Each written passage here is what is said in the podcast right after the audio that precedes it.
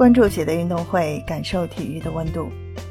你好，我是喜乐。今天是十一月二十九日，世界杯小组赛第二轮比赛已经全部结束，关于出线权的争夺也出现端倪。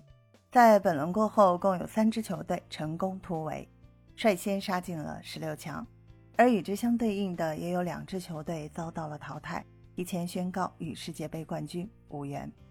提前晋级的三支球队分别是法国队、巴西队和葡萄牙队。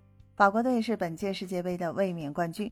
要知道，在过往几届世界杯里，一直存在着一个卫冕诅咒：上一届的卫冕冠军在下届世界杯里往往很难从小组赛突围。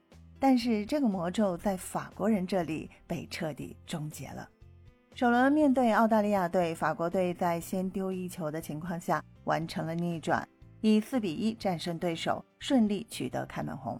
第二站面对实力更强大的丹麦队，法国队又遇到了一些麻烦。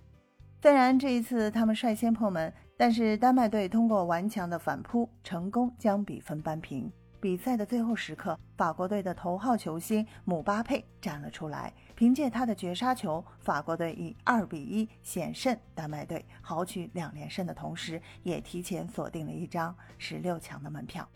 作为本届世界杯的夺冠大热门，巴西队的表现同样强势。面对两支欧洲劲旅塞尔维亚队和瑞士队，巴西队分别是以二比零和一比零的比分拿下比赛，昂首进军淘汰赛。两场比赛，巴西队攻防两端的表现都堪称完美。他们也是本届世界杯唯一一支没有被对手射正球门的球队。不少球迷都调侃，估计巴西队的门将。阿里松在场上都被冻感冒了。葡萄牙队虽然不是夺冠热门，但他们的实力同样不容小觑。在 C 罗的率领下，葡萄牙队接连战胜了加纳队和乌拉圭队，成为了本届世界杯第三支进军十六强的球队。最后一轮比赛，葡萄牙人可以大胆做出轮换，因为即便他们输球，也有很大概率获得小组第一。而首轮爆冷输球的阿根廷，本轮也重新回到了赢球的轨道上。在和墨西哥队的生死战中，梅西迎来了大爆发，凭借他的一传一射，阿根廷队以二比零击败对手，重新抢回了出线的主动权。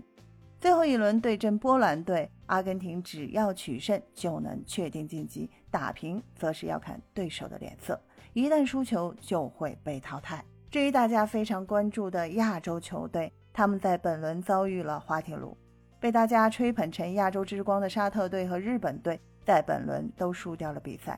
沙特队是以零比二输给了波兰队，日本队则是爆冷以零比一输给了小组最弱的哥斯达黎加队。同样的输球还有东道主卡塔尔队和韩国队。韩国队输给加纳队之后，小组出线形势已经非常不妙。下一轮，他们必须战胜葡萄牙队才有一线生机。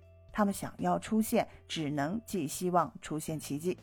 至于东道主卡塔尔队，两连败的他们成为了本届世界杯第一支出局的球队，最差东道主之名算是彻底坐实了。同样确定小组出局的还有来自北美的加拿大队。